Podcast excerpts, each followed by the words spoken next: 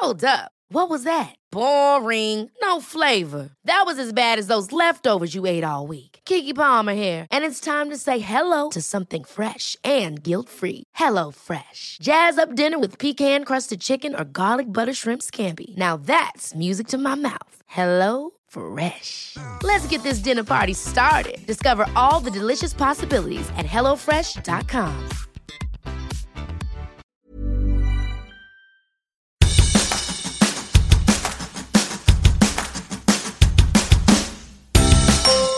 Hola, soy Hanna Fernández, profesional de la comunicación, emprendedora y apasionada del bienestar y del crecimiento personal. Bienvenidos a mi podcast.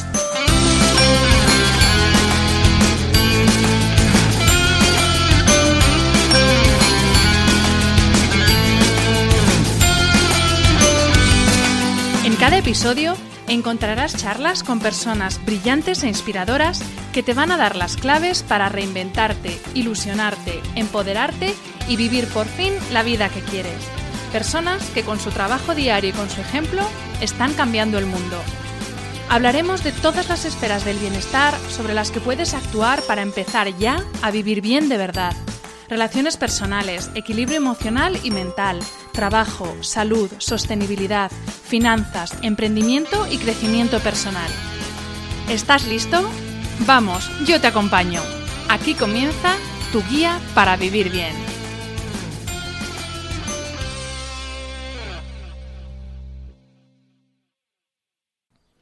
Hola a todos y bienvenidos a este nuevo episodio del podcast de Hanna Fernández. Dice mi admirado Mario Alonso Puig que si quieres reinventarte, tienes que centrarte en lo que quieres y no en lo que temes. Imagínate si, como en el caso de mi invitada de hoy, te has reinventado ya varias veces y no descartas volver a hacerlo.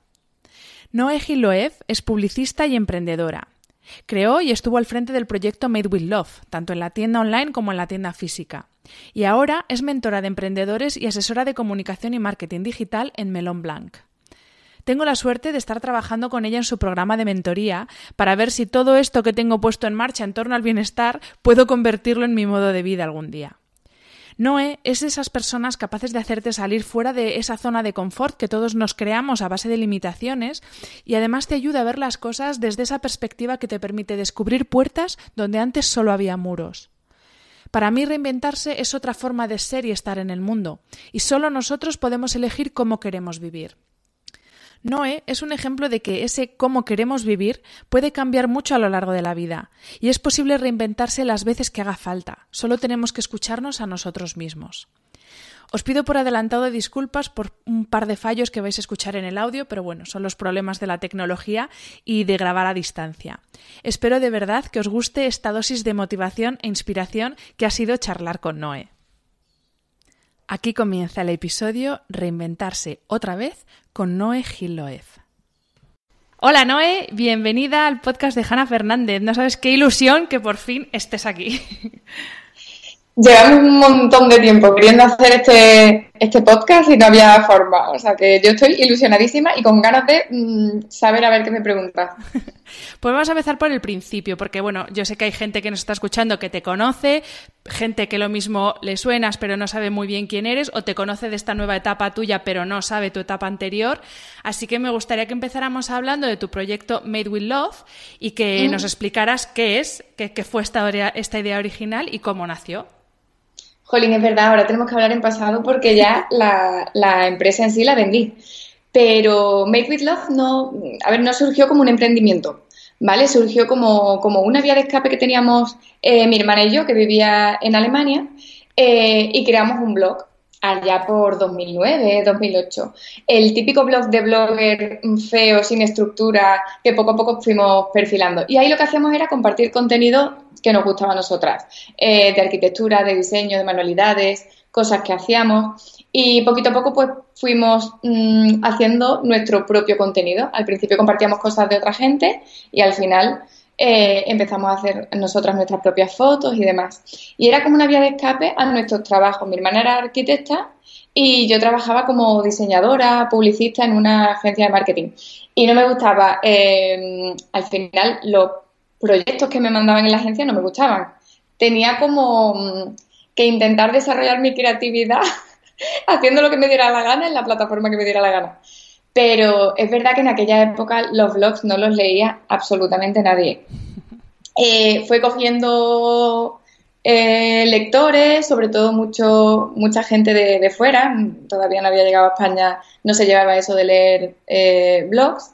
Y al final, cuando llegó la crisis, cerró la empresa donde yo estaba y fíjate tú que gilipollas tan grande, pero mm, Made with Love tenía a lo mejor unos 500 seguidores aproximadamente y yo tuve la brillante idea de decir, a ver, no tengo nada que hacer. ¿Y si convierto este blog que ya mm, la gente lo seguía y le gustaba y le gustaban las cosas que hacíamos y demás y lo convierto en, en una empresa? Y con apoyo de mi familia eh, empecé a hacer manualidades, empecé a interesarme por productos de manualidades y abrimos una tienda online que fue Made with.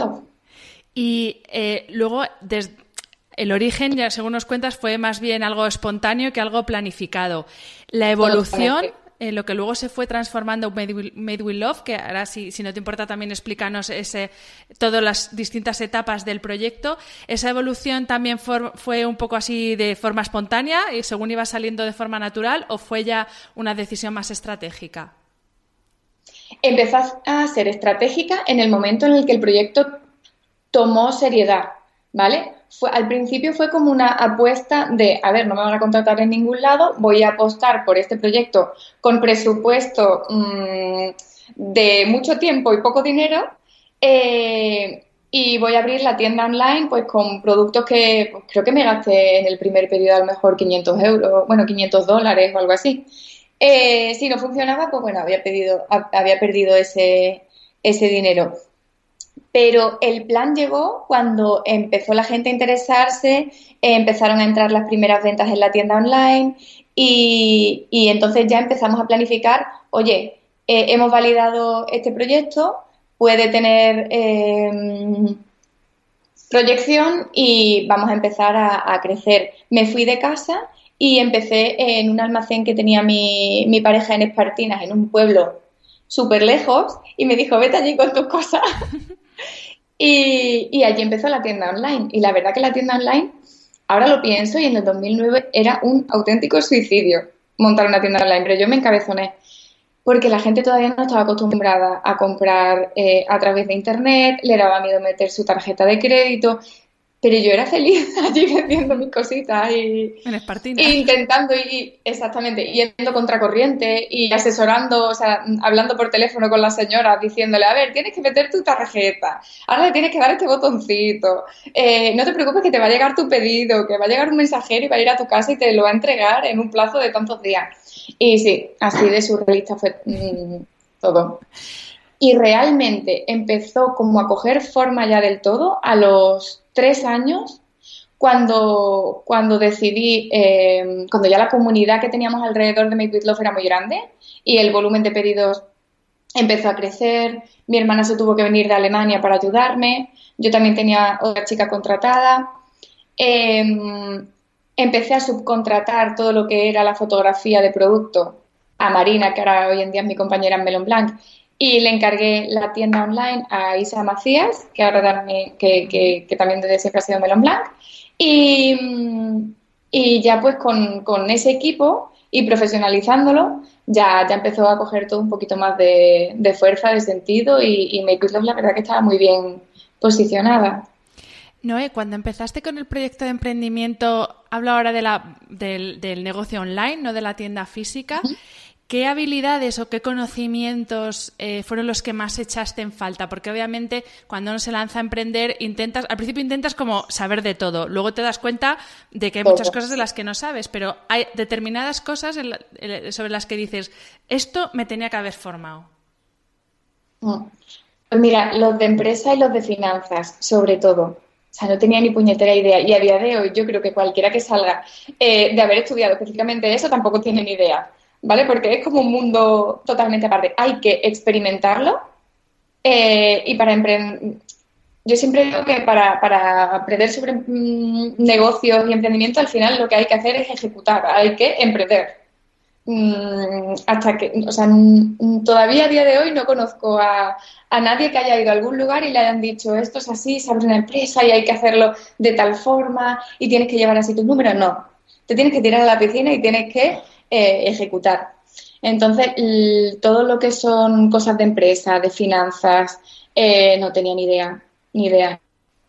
Y Noé, si hemos hablado de esas cosas que echaste en falta, pero seguro que había muchas otras cosas que dominabas y que seguramente fueron las claves de tu éxito. ¿Qué fue la clave, la, clave del éxito? ¿Tu experiencia previa, que creo que no tenías en e-commerce? ¿Tus conocimientos? Eh, ¿Directamente el tener un par y decir, pues me lanzo y a ver qué pasa? Eh, ¿La suerte? ¿Tú crees que la suerte es algo importante para un emprendedor? Uf, mira, tú misma lo has dicho, la experiencia no. Los conocimientos tampoco, porque además se pueden ir adquiriendo y de hecho, como yo me paré, estoy continuamente eh, formándome y, adquiriendo conocimiento. Eh, yo diría que la actitud, la actitud, las tomas de decisiones, mi, mi acción, eh, las ganas por compartir, la ilusión, la pasión por seguir aprendiendo y creciendo. Y no sé, muchas veces he tenido muchos bloqueos, he llorado lo más grande, o sea, yo creo que yo no he llorado en los 10 años esto de emprendimiento, no he llorado más en mi vida, pero he adquirido un crecimiento personal que no me lo creo ni yo. Eh, no sé, yo creo que ha sido eso, la actitud, mm. sobre todo la actitud, el, haber tomado acción continuamente. Yo soy mucho de eh, mejor hecho que perfecto. Cuando se ocurre algo, intento ejecutarlo. Que me equivoco, pues me equivoco. Que hay que cambiar el día de mañana y hacer otra cosa, eh, pues nada, pues se cambia tengo, en ese sentido, tengo un poquito de poca vergüenza. Es que qué miedo tenemos a equivocarnos, ¿verdad? Parece que es como. yo creo que es más por vergüenza que por la equivocación en sí, pero. La mayoría de mis clientes eh, me, da mucha rabia, pero luego tienen proyectos interesantes, tienen cosas muy claras dentro de, ellos, se, mm, algunos han hecho un trabajo de autoconocimiento muy grande. El problema es el bloqueo, el, el que no toman acción. Por eso yo estoy tan empeñada siempre en, lo que yo llamo el puto plan, eh, en tener un plan para poder ejecutar, para poder ir dando pasitos y empezar a, desbloquear todo eso que tenemos dentro. Porque es que sin ejecutar, sin probar, sin, er, sin equivocarnos, sin validar eh, proyectos, cosas, mm, tareas, todo eso, es que no podemos, no, avanzamos. Eh, bueno, ya hemos hablado de dos de las fases de todos estos 10 años de emprendimiento con tu tienda online, después la tienda física. Ahora estás en una tercera fase de la que hablaremos después de, mentoría. Pero eh, todas estas etapas son los que dan un poco el título de este episodio, que es el de reinventarse otra vez. Em, ¿En qué momento tú te has ido dando cuenta en las distintas etapas de tu emprendimiento que era el momento de pisar el freno, que algo no estaba yendo bien y que tenías que cambiar? Mira, el momento te lo marca. Uno, el estómago, eh, la salud y la autoconciencia.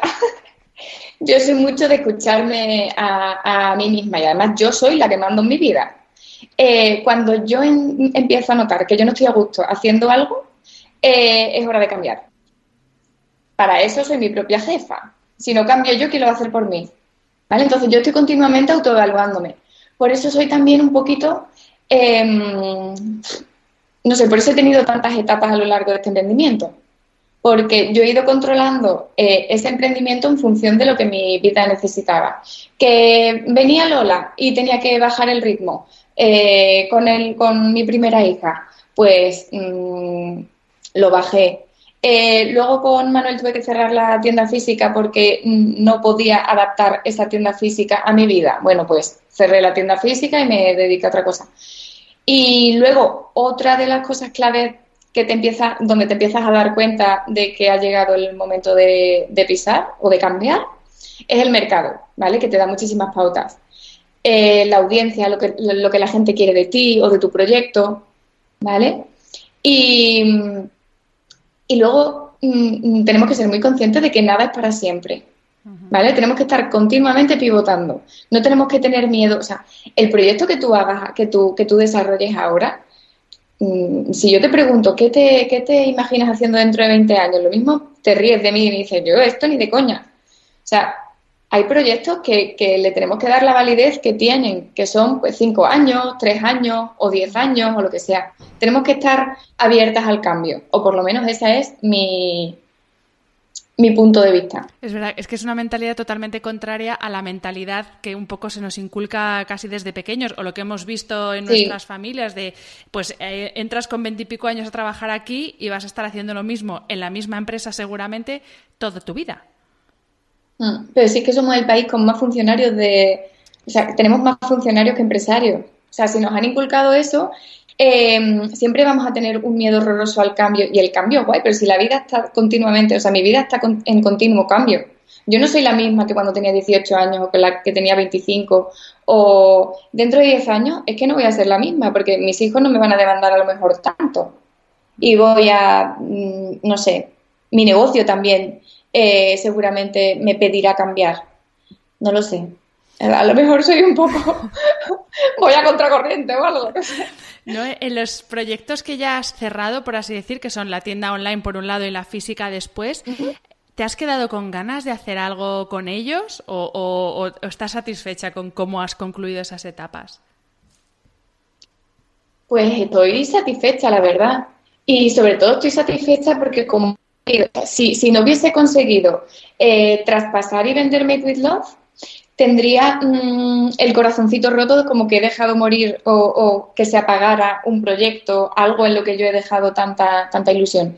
Pero lo he puesto en manos de una persona a la que admiro muchísimo y confío un montón y que sé que, le va a sacar todo el partido que, que mm, y sobre todo que ella sí tiene ganas de involucrarse ahora en ese proyecto, para ella es nuevo, meterle ilusión, chute de energía y yo ya me había pagado. Mm. Eso en un podcast. Entonces estoy súper contenta. Que grabé con, Cristina Saracho, una coach, y ella hablaba precisamente de eso, que a veces incluso en un proyecto de emprendimiento, que es una cosa súper personal, pero incluso en esos proyectos puede llegar un momento que te estancas, porque ya es como tan cómodo que te estancas y que tienes que dejar paso a otra persona que lo que tú dices, que con una nueva ilusión le dé una nueva vida a ese proyecto. Mira, yo tenía la sensación, y, lo, cuento por si alguien se siente en, ese momento, en este momento también reflejado así en su proyecto.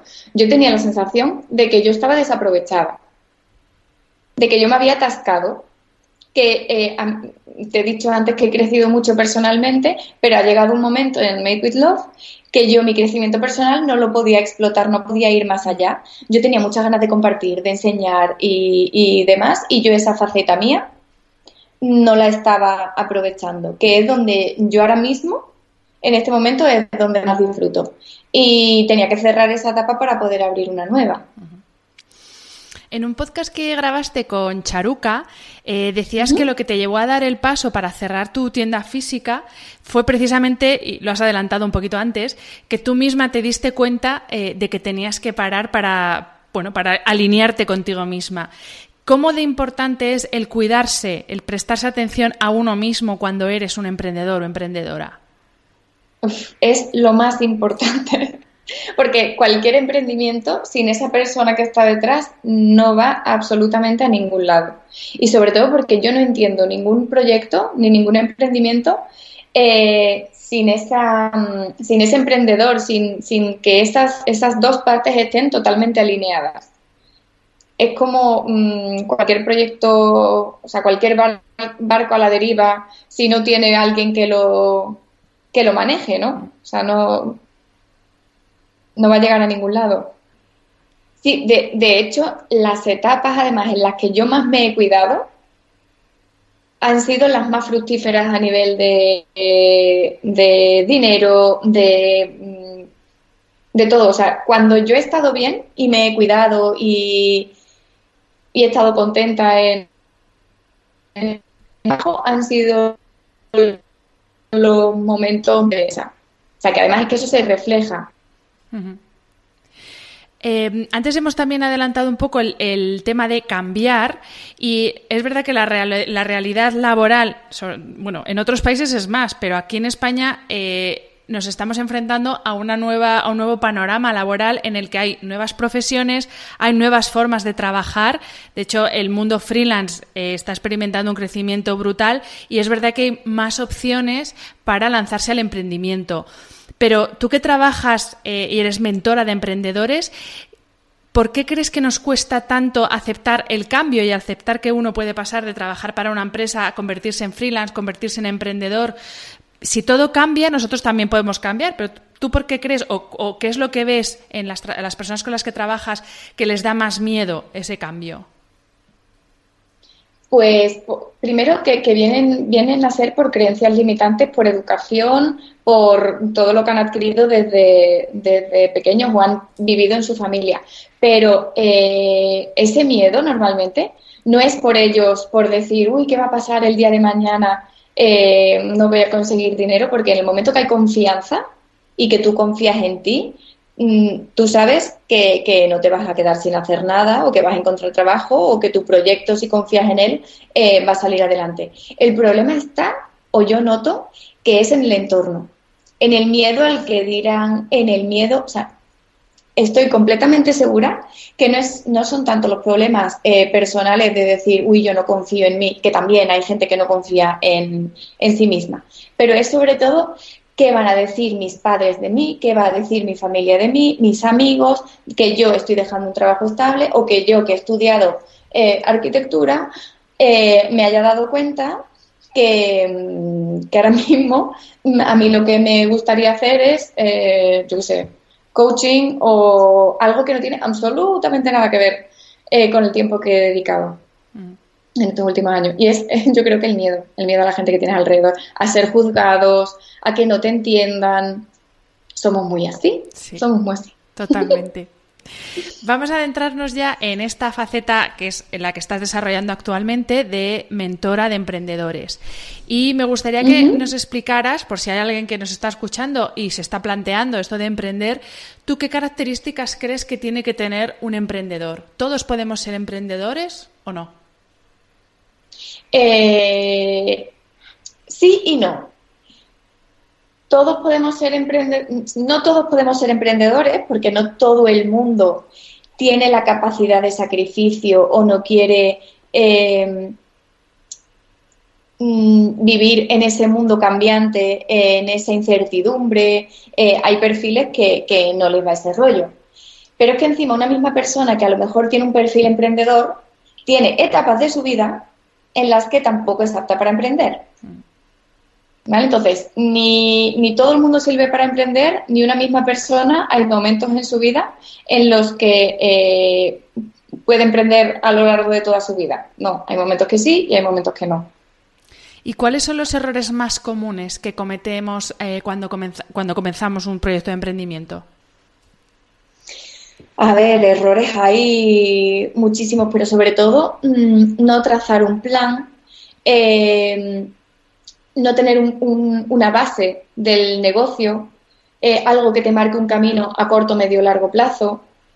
Un, plan de lo que, mira, que hable de lo que quieres cobrar, de los objetivos a los que quieres llegar, eh, incluso que hable de que si no salen los numeritos de aquí a X fecha, esto se da por perdido un plan con una serie de tareas y estrategias que tienes que cumplir, que tú te exijas. Mm, no, la gente emprende y, emprende con una ilusión, con, con, unas ganas de hacerlo bonito, lo llamo yo. De tirarse a la piscina decir, eh, o sea, en tres meses, te lo digo yo, tienen eh, el, el, Instagram abierto, la página web y mm, ya tienen tarjetas de visita y fulanito de tal le ha hecho el diseño gráfico. Pero ¿y lo importante? La base, o sea, el, los objetivos, esa estrategia, esa validación, ¿eso, eso qué? ¿Eso quién lo hace? Mm. ¿Lo hacemos dentro de tres años cuando esto ya no tenga sentido? Entonces, por ahí suelen los tiros normalmente. En, el, en, la charla de Prende, que he hablado muchas veces eh, en este podcast, porque ahí conocí, pues conocí a Rosana Oliver, que la hemos entrevistado hace poquito, te escuché a ti por primera vez, y también estaba Mer de, de Zubi, y ella su charla fue sobre todo sobre los números y ella decía que lo importante ya no es solo que tengas unos resultados positivos, sino que también hay otros números muy importantes que son los precios que tú pones a tu producto o servicio. Y de hecho tú en ese podcast que, grabaste con Charuca decías que tú al principio te regalabas, o sea, porque tú hacías asesoría gratuita y no ponías precio a tu talento. Entonces, ¿cómo se pone precio? Porque lo mismo a una cosa, a un objeto, es más fácil ponerle un precio, pero tú cómo pones precio a un don que tú tienes, que en tu caso, por ejemplo, es el de tener visión para, para los negocios de otras personas. Yo siempre parto primero del tiempo, ¿vale? De la hora de trabajo y del valor que tiene ese tiempo para mí, para mí como, como trabajadora y, y, sobre todo dependiendo, eh, a mí me gusta mucho mm, primero, definir qué sueldo quiero o con qué sueldo me voy a sentir yo cómoda, qué objetivos económicos tengo yo, ¿vale? Y a partir de ahí, por ejemplo, las horas que yo voy a trabajar o puedo destinar a trabajar, que no son las mismas para todo el mundo, ¿vale? Que a mí no que me dé rabia, sino que eh, estamos todos como muy sistematizados y todos trabajamos como 40 horas semanales porque es lo que está estipulado y demás, ¿no? A lo mejor yo solo puedo trabajar cuatro o cinco o seis, ¿vale? Entonces, eh, esa regla de tres nos va a dar ya un valor diferente a esa persona que trabaje ocho horas. Eh, partiendo de eso, eso es el mínimo que yo debería de cobrar.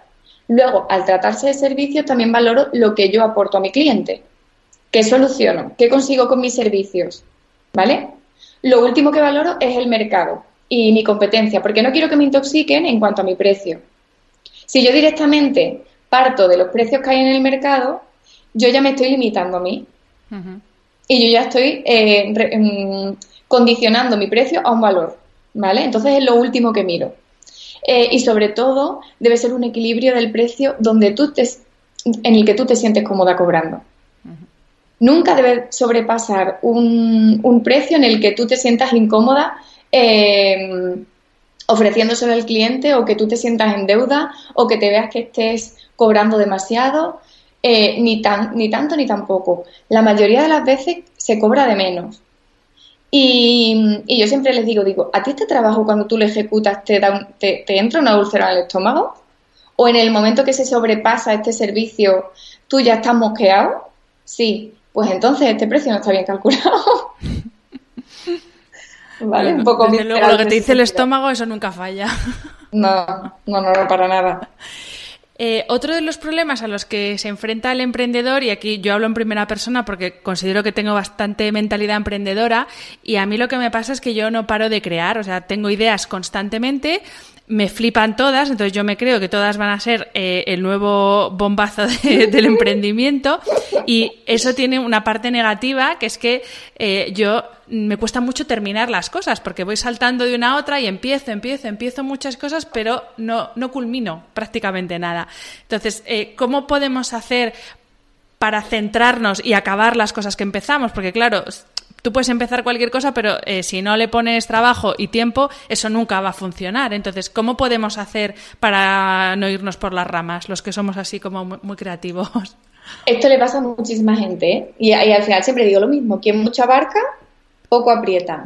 Cuando tú tienes claro que esa tarea te va a repercutir y te va a reportar en esto, esto y esto, te digo yo que la terminas y no pasas a lo siguiente. O sea, si esa tarea tuvieras claro eh, que te va a reportar, no sé, a nivel de posicionamiento o a nivel económico puedes monetizar y puedes decir, esto, si no termino esto, mm, no va a entrar X dinero o no voy a conseguir eh, ser un referente o no tal.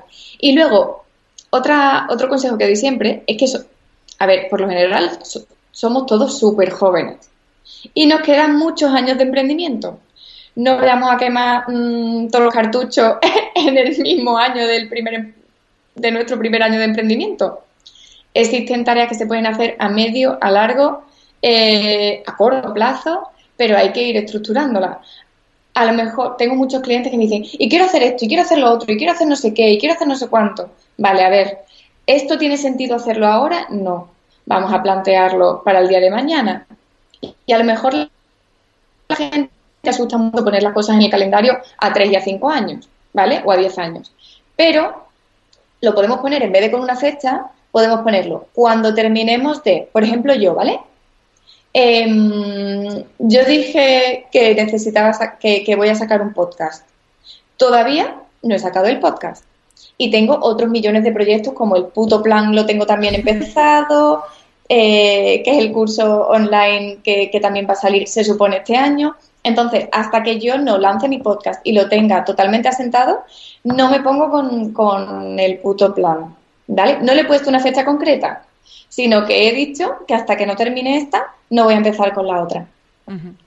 Y hay que organizarse un poco en ese sentido y ser mm, estrictos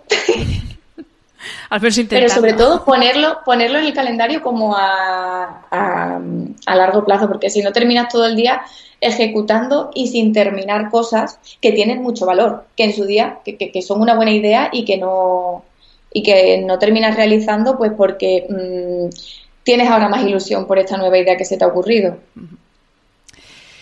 Otro de los temas que me gustaría hablar contigo, Noé, es el de comunidad, porque tú, eh, sobre todo en redes sociales, tienes una comunidad súper potente.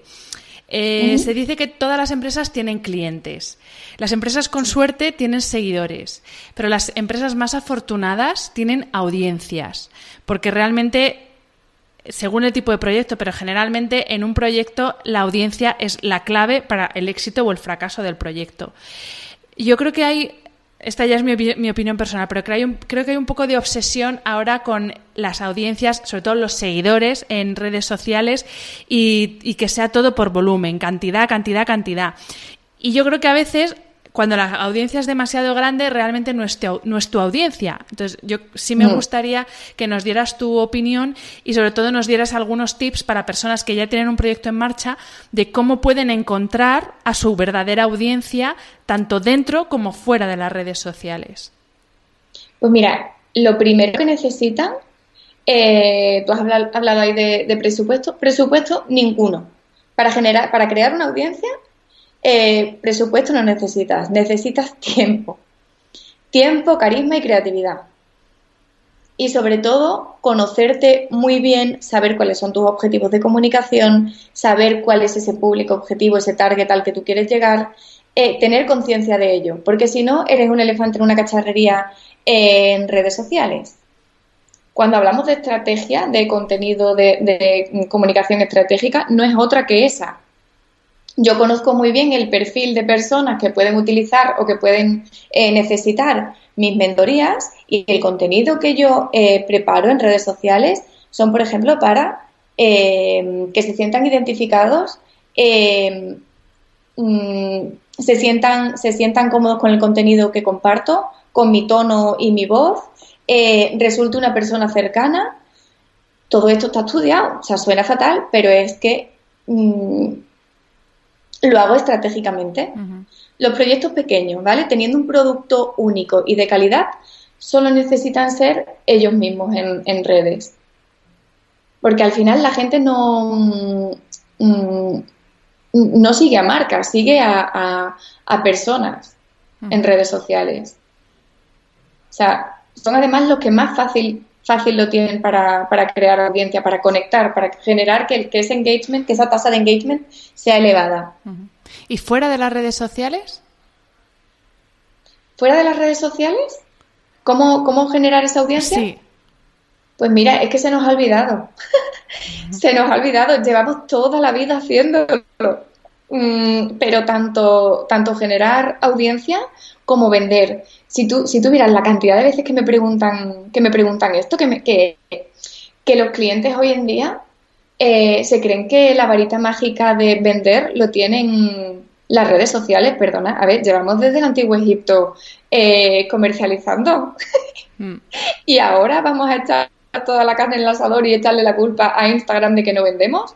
Sal a la calle, mm, hace estrategias de marketing, eh, estrategias comerciales, eh, habla con gente, haz networking, presenta tu producto. Es que lo que no podemos hacer es, eh, también es lo que, lo que ahora mismo nos han inculcado, ¿no? Con las redes sociales, que se ve todo muy fácil, de me abro mi Instagram, mi tienda online, me cruzo de brazos y, ay, es que no me compran. Sí, sí, totalmente. Además de la comunidad que te sigue, también es muy importante tener una comunidad eh, de pares en la que te puedas apoyar. De hecho, en uno de los primeros mails que nos intercambiamos nosotras, me recomendabas participar en, en algún grupo de mastermind. Para quien no sepa de qué estamos hablando, ¿qué son estos grupos? Pues mira, eh, al final son gente eh, afín a ti que mm, está metida en, pues en, procesos de emprendimiento como el tuyo, en fases diferentes, ¿vale? Porque no es recomendable que todo el mundo esté en la misma fase, eh, en proyectos dispares. Entonces, al final son grupos en los que se ponen mm, cosas en común, temas, ya pueden ser amigas de tu pueblo que tengan eh, proyectos de emprendimiento o pueden ser ya organizaciones como Extraordinaria, eh, mm, no sé, desayunos de emprendedoras que se hacen en, otros, en otras ciudades, eventos eh, que, que, duran a lo mejor un día y donde mm, tienen un target muy concreto de proyectos de emprendimiento, a lo mejor de fiestas o de, de lifestyle. Y son maravillosos y muy necesarios cuando estás en ese en ese estado. ¿Por qué? Porque ponéis muchísimas cosas en común, te sientes identificada, te sientes apoyada. Yo lo que siempre digo es que a, ese tipo de eventos o a esos mastermind, eh, para ir allí tienes que estar dispuesto a ser muy generoso y a compartir. ¿Tú has estado en alguno? ¿Has participado en algún grupo de Mastermind? Eh, pues mira, mm, aquí en Sevilla tenemos, tenemos dos grupos.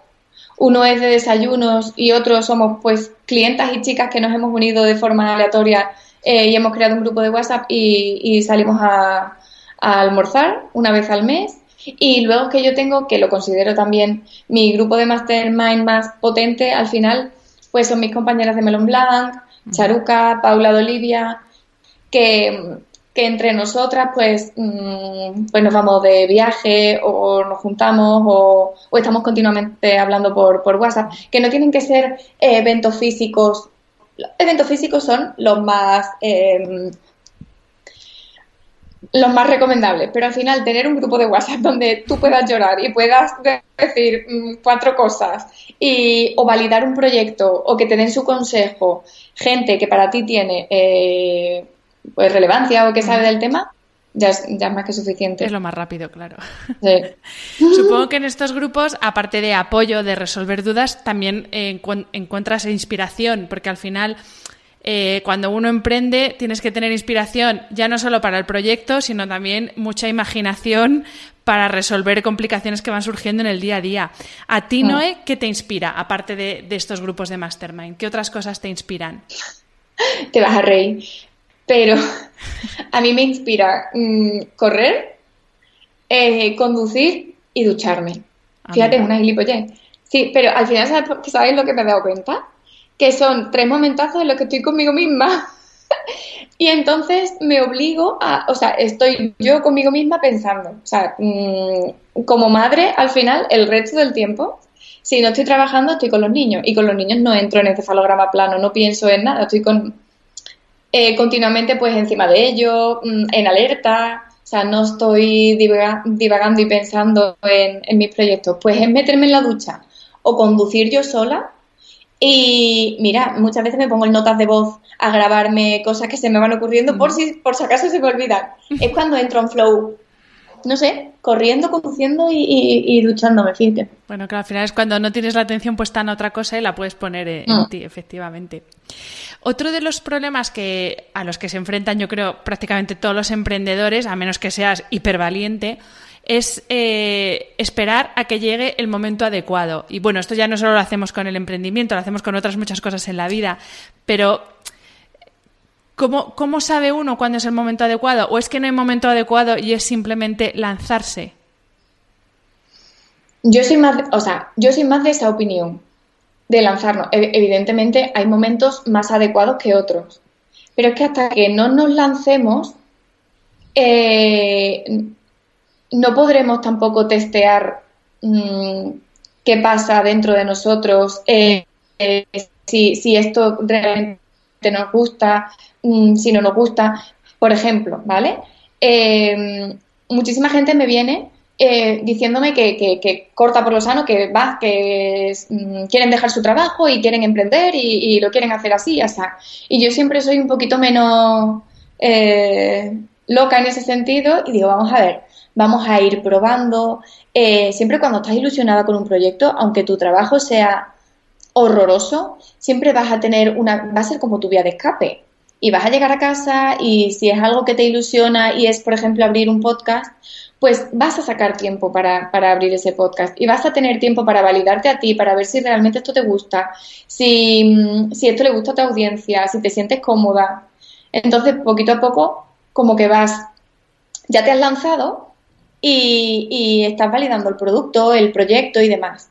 Y vas con un poquito más de conciencia. Mm, yo soy más miedosa en ese sentido de decir, oye, mira, creo en esto, monto el plan y me lanzo y ya está. Sin haber antes probado, no por el proyecto en sí, más que nada por, por la persona.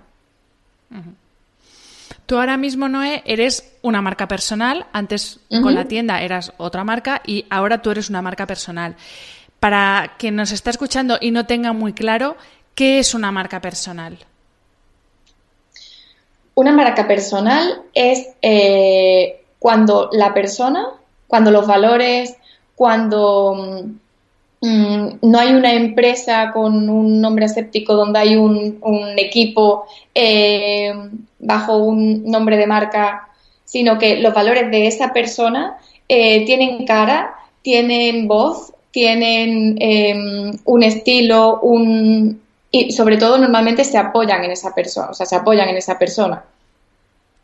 En tu Todos esos conocimientos, esa experiencia, es es, eh, eh, iba a decir que en tu caso es una marca personal con mucha personalidad, que yo creo que es uno de los rasgos que tiene que tener toda marca personal, porque de hecho, bueno, antes lo has dicho que estás preparando un curso para emprendedores que creo que se va a llamar Ten un puto plan, y yo creo que hay que tener mucha personalidad para utilizar un taco en un producto que tú quieres vender, y además es algo que utilizas mucho. ¿Cómo puedes hacer, o sea, o cómo haces tú? por un lado, para que eh, para mantener tu personalidad y, que no se te no se diluya intentando parecerte a otros, y por otro lado, cómo haces para separar la marca personal de la persona, que también hay muchas veces que ahí hay una línea muy fina que a veces se confunde, sobre ah. todo hablando de, redes sociales, yo creo. Pues mira, esto, esto es como la, como la vida real, ¿vale? Nadie es igual que nosotros. Si tienes autoestima, serás capaz de mostrarte tal y como, tal y como eres. Y va a ser además lo más fácil para ti. Eh, porque emprender y crear una marca personal mostrándote como no eres, eso es vivir una farsa mm, toda tu vida, ¿vale? Entonces, al final, siendo una misma, es más que suficiente. Si tú confías y tú eres válida para poder eh, transmitir todos esos valores, esa forma de comunicar eh, a lo que va a ser tu, tu línea de proyecto, puedes crear perfectamente una marca personal. Eh, ¿Que hay alguien parecido a ti? Pues como en la vida, seguro que encuentras algo que te, que te diferencia. Es lo que te dice, la personalidad al final es lo que te va a desmarcar un poco. Yo es que digo muchísima... Soy un poco bestia hablando, yo digo palabrotas. Entonces, soy un poco bestia también en, las mentorías, cuando en las horas en las que estoy hablando con, mis clientes, pues soy bruta, digo tacos y, y estas cosas. Entonces, me tengo que mostrar tal cual soy. Yo no puedo fingir ser una persona en redes sociales y ahora cuando me contraten se encuentren a la burra de turno que mm, les está asesorando de, forma muy pasional. Que es lo más fácil ser una misma y, y ser honesta y ser tal cual, cual eres. Sí, pero también es verdad que hay veces que cuando ves que otra persona, pues lo típico, es, es inevitable compararse, cuando ves que otra persona eh, pues tiene más éxito o le está yendo mejor, es inevitable decir, ay, pues voy a dejar de hacer esto, voy a hacer esto más parecido a como lo hace fulanito, a ver si así tal. No es un poco es el riesgo de, de... A ver, que esto también es Exactamente, que esto también se valida. Todo este tipo de cosas es porque soy muy analítica y consigo detectar qué funciona y qué no funciona. Por ejemplo, en el caso de, lo del puto plan, lo he seguido manteniendo y lo he recalcado porque cuando fui a Buen, a la primera vez y lo solté y lo medio taché ahí en la pizarra y demás, al, al final fue algo característico que mm, todo el mundo que estaba allí aplaudió, se quedó con, ese mensaje, eh, me reconocieron por ello y luego al año siguiente encima hicieron un cartel gigante que ponía ten un puto plan. Eh, estas cosas o lo aprovechas o dices, ay, que yo no, he, yo no he sido la que he dicho esos tacos. pues como a la gente le ha gustado, pues lo aprovecho. ¿Y tú crees que la marca personal solamente aplica cuando es eso, cuando tienes una marca o también hay que trabajar la marca, personal cuando estás trabajando, por ejemplo, por cuenta ajena, estás trabajando en una empresa y, y, al final hay que hacerse, hay que diferenciarse de alguna manera también cuando estás trabajando. ¿Tú cómo ves esto? ¿O crees que solamente importa la marca personal cuando eres un trabajador por cuenta propia o un emprendedor? No, yo creo que cada uno de nosotros tenemos que tener nuestra marca personal. Al final, tenemos personalidad. O sea, aunque lo llevemos a, aunque lo que hagamos sea abrirnos y mostrar esa personalidad y dejar que el mundo entre a formar parte de nuestra personalidad y nos conozca tal como somos, es que eso es tener marca personal. Es crear un patrón, igual que una marca dice, pues es de estos colores y, tiene este tono y tiene esta filosofía y esta visión, es lo mismo pero con una persona. Y eso solo se puede hacer mm, desnudándote eh, en el alma con, esa gente. Y es que yo es la única vía que conozco para conectar con, esas personas bueno, con esas personas. Mm, ser uno mismo al final. Eh, Noé, em, para las personas que nos están escuchando, que tienen ahí en la cabeza eh, esta cosita de, venga, que sí, que ahora que me está motivando mogollón, Noé, voy a lanzarme, ¿Por dónde empieza uno? Cuando te sientes, pues eso, que tienes tantas ideas que estás más perdido que un pulpo en el garaje y no sabes por dónde tirar, ¿por dónde empieza uno? Mira, por coger un papel y por poner eh, en papel todo aquello mm, que tienes en la cabeza. Ordenar todo aquello que tienes en la cabeza a nivel de emprendimiento, proyecto, eh, lo que te gustaría, objetivos, ¿vale? Hay unas, hacerse una serie de preguntas que le den forma al proyecto, ¿vale? Y luego validar la idea fuera de lo que es el entorno familiar. Que la gente me viene y me dice, ay, sí, yo tengo un proyecto, no sé qué, a mi marido le ha encantado y mi madre me ha dicho que... No, señores, nos vamos a ir fuera del entorno familiar y de nuestros amigos y vamos a validar allí la, la idea. Y una vez que lo tenemos en papel, que hemos hecho un trabajo de autoconocimiento y que nos hemos preguntado una serie de preguntas de cara a nuestro proyecto, pues cuánto queremos ganar, si esto lo vemos viable, si no, cuántas horas voy a dejar al día, soy siendo realista, no, tirarse a la piscina, eh, tirarse a la piscina y empezar a intentar ejecutarlo pues lo antes posible. ¿Estas son las cosas que vamos a ver en ese curso que estás preparando? Eh, pues mira, parte, parte, del curso, parte del curso sí va, va de eso, va de autoconciencia, va de planificación, ¿vale? Planificación además alineada con, tu misión de vida. Eh, esa, lo que he hablado antes de la base de tu emprendimiento, ¿vale? Eh, de montar esa base. Luego vamos a tocar numeritos, que es muy importante. Redes sociales, tema de e-commerce, social media, digitalización, organización y planificación, comunicación, no sé, mm, le estoy llenando una cantidad de cosas. Bueno, las bases al final, al principio uno tiene que saber un poco de todo, porque o si tienes la suerte de contar con un mega equipo que te haga todas esas cosas que tú no sabes hacer, o tienes que saber, es así. Exactamente. Por eso estoy intentando colar todo aquel contenido que yo en, desde los comienzos pues tuve que ponerme las pilas y no por saber mucho de todo, sino por tener control de esas cosas, porque tú necesitas tener analíticas, eh, saber en qué estás equivocándote, eh, qué puedes subcontratar, eh, si alguien, si le has pedido a alguien ayuda con la comunicación, que por lo menos tenga, tú tengas unas bases sobre comunicación, sobre redes sociales, qué es lo que se paga, qué es lo que no se paga, si deberías hacerlo tú, si no. O sea, ese miedo al que tenemos todos cuando, cuando emprendemos. Y sobre todo es para que la gente se ahorre dinero, para ahorrar, para, para ahorrar dinero eh, y para, para tener control. control de tu propio negocio y saber hacia dónde, hacia dónde vamos y, eso, sobre todo para tener control. Vale, y una vez que ya tienes el proyecto en marcha, eh, yo creo que es fundamental, para mí ha sido fundamental trabajar contigo siendo tú mi mentora. Entonces sí que me gustaría que nos explicaras qué es exactamente un mentor y tú qué, qué puedes ofrecer a las personas que trabajan contigo. Ay, qué pregunta más difícil. Pues es la más importante porque te tienes que eh. vender ahora, ¿no? ¿Qué hace un mentor? Un mentor eh, valora eh, contigo y te acompaña a detectar y, a dar respuesta a una cantidad de preguntas que, que tú conoces las respuestas, o sea, mis clientes conocen las respuestas, pero nunca se han dado la oportunidad de preguntárselas y no las han validado, no, han cogido, no les ha cogido nadie de la mano y les ha dicho, a ver, tú sabes lo que quieres, tú sabes lo que tienes que hacer, eh, estos son tus cualidades, ¿por qué no probamos a hacer este? Este proyecto es el que yo creo eh, que está más alineado contigo y el que además tiene más validez en el mercado. Es encontrar apoyo de una persona que con su experiencia, pues, mm, conoce este mundo del emprendimiento y eh, junto a ti diseña, pues, eh, ya sea ese proyecto. Mira, haya, personas a las que les ayudo en toda esa fase inicial y en el proyecto completo y a ellos y a ellas como personas. Y hay otras personas que eh, mentorizo que son para temas muy concretos, ¿vale? Que a lo mejor me dicen, no, estoy amargada con las redes sociales y necesito que eh, nos centremos, hagamos un plan de comunicación, una estrategia y planteemos eh, cuáles son mis objetivos en redes sociales y demás. entonces nos centramos en eso.